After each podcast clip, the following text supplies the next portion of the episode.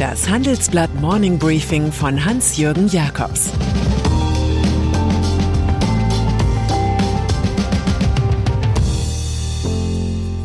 Guten Morgen allerseits. Heute ist Freitag, der 4. März, und das sind unsere Themen. Der Kanzler und die Angst vor Putin. China und die Lust auf Weltordnung. Zelensky und das Ende des Postheroismus. Ukraine. Wladimir Putins TNT-Terror ist zwei Flugstunden von München oder Berlin entfernt.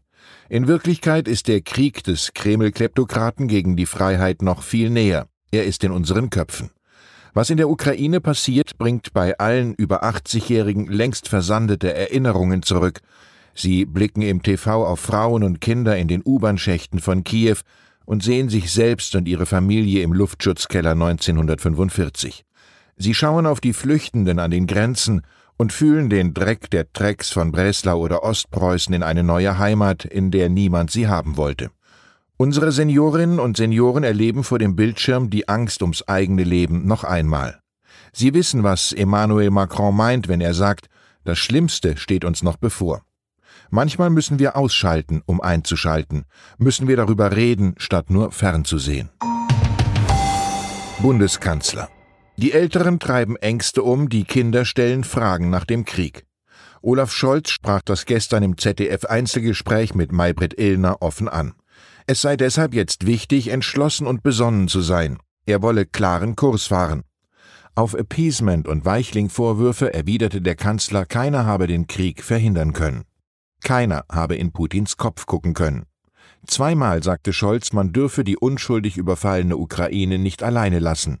Nachdem zuletzt humanitäre Korridore zum Abtransport von Verletzten vereinbart wurden, fordert Scholz nun eine Waffenruhe. Putinismus.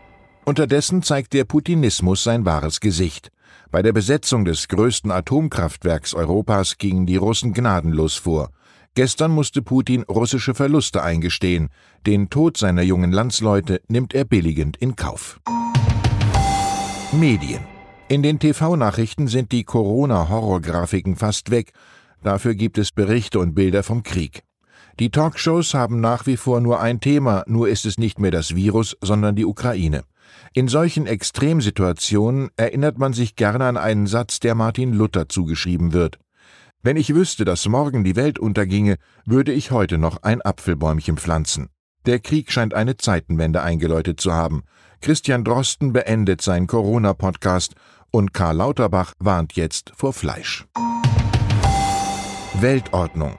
Henry Kissinger, der Doyen westlicher Außenpolitik, erklärt unser Zeitalter als beharrliche und manchmal verzweifelte Suche nach einem großen ordnenden Konzept. 2014 warnte Kissinger in einem Buch vor dem Chaos. Unsere Weltordnung werde durch Massenvernichtungswaffen, dem Zerfall von Staaten, der Zerstörung der Umwelt, Völkermorde und die Ausbreitung neuer Technologien bedroht. Acht Jahre nach Kissingers Warnung richtet Wladimir Putin nun maximales Chaos an. In unserem Wochenendreport gehen wir der neuen Verletzlichkeit nach. Fazit ist, dass es nicht auf Moskau, sondern auf Peking ankommt. Das wusste Kissinger am besten. Er schrieb zu China, die Suche nach einer Weltordnung in unserer Zeit wird es erforderlich machen, auch die Sichtweisen von Gesellschaften einzubinden, deren Wirklichkeit andersartig und in sich geschlossen ist. Niall Ferguson. Einen neuen Kalten Krieg sieht denn auch der Historiker Niall Ferguson zwischen dem Westen und China entstehen, nicht zwischen dem Westen und Russland. Im Handelsblatt-Interview lobt Ferguson die Kurswende der deutschen Politik. Es gebe in Deutschland und Europa enorme emotionale Unterstützung für die Ukraine. Ferguson wörtlich, ich vermisse Angela Merkel nicht, sondern finde es gut, was Olaf Scholz jetzt tut. Ferguson versucht auch einen Blick in die Zukunft. Er befürchtet, dass unsere Begeisterung für Volodymyr Zelensky nachlassen wird, sobald er geschlagen ist. Es werde den Ukrainern wie den Kurden ergehen, vom Westen zwar geliebt, aber nicht ausreichend unterstützt. Von den Sanktionen gegen Russland erwartet Ferguson keine große Wirkung. Solange den Panzern nicht das Benzin und den Soldaten nicht das Essen ausgehe, würden Sanktionen nun mal nicht darüber entscheiden, wer auf dem Schlachtfeld gewinnt. Es sei ein kolossaler Fehler des Westens gewesen, zu glauben, Putin ließe sich mit Sanktionsdrohungen abschrecken. Allzu kriegslüsternen sei unterdessen Albert Einstein empfohlen. Der schrieb, ich bin nicht sicher, mit welchen Waffen der dritte Weltkrieg ausgetragen wird. Aber im Vierten Weltkrieg werden sie mit Stöcken und Steinen kämpfen. Energiequellen. Bekanntlich sind die mit großem Getöse verkündeten Anti-Putin-Sanktionen äußerst löchrig. Über die zwei größten russischen Geldinstitute, Sberbank und Gazprombank, können wie gehabt Überweisungen getätigt werden. So kann weiter für Gas und Öl aus Russland bezahlt werden. Diese organisierte Halbherzigkeit stört Ottmar Edenhofer, Direktor des Potsdam-Instituts für Klimafolgenforschung. Er sagt, dass Europa sich nicht länger mit russischem Gas beliefern lassen sollte. Das sei zwar bedauerlich, aber Putin setze auf Konfrontation und auf Energie als Waffe. Wenn Russland weiter Gaslieferant bleibe, gebe es die Gefahr eines strategischen Spiels. Bei dem aber säße der Kreml am längeren Hebel. Edenhofer rät zu Energiesparen, LNG-Flüssiggas, kurzfristig sogar zum verstärkten Einsatz von Kohlekraftwerken. Von dem rigiden Klimawarmer Edenhofer hätte man solche Einschätzungen nicht erwartet, aber das war vor Putins Kriegsschlag. Mein Kulturtipp zum Wochenende. Diener des Volkes. Die Comedy-TV-Serie mit Volodymyr Zelensky in der Hauptrolle läuft derzeit auf Arte. Das ukrainische Fernsehen hatte sie 2015 produziert. Es geht um einen Lehrer, der Präsident wird, nachdem ein von ihm gedrehtes Antikorruptionsvideo urplötzlich ein Hit im Internet wird. Vier Jahre später wurde der Hauptdarsteller dieses hintergründigen Spaßformats tatsächlich Präsident. In dieser Rolle seines Lebens brilliert er nun. In Russland übrigens war die Serie Diener des Volkes ein so großer Publikumserfolg, dass sie abgesetzt werden musste. Ein Stück zur Rolle Zelenskis findet sich in unserem Wochenendschwerpunkt. Der Freiheitsheld, der aus dem Fernseher kam. Im Postheroismus hatten wir Helden eigentlich entsorgt doch nun ist wieder einer da. Aktuell hat Zelensky Putin zu direkten Gesprächen aufgefordert.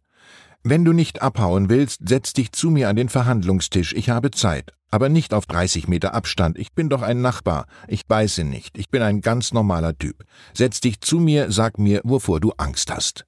Klingt wie einst Udo Lindenbergs Text über Erich Honecker. Ey, Honey. Daimler Truck. Und dann ist da noch die erst kürzlich aus dem Daimler-Konzern entlassene Nutzfahrzeugefirma Daimler Truck.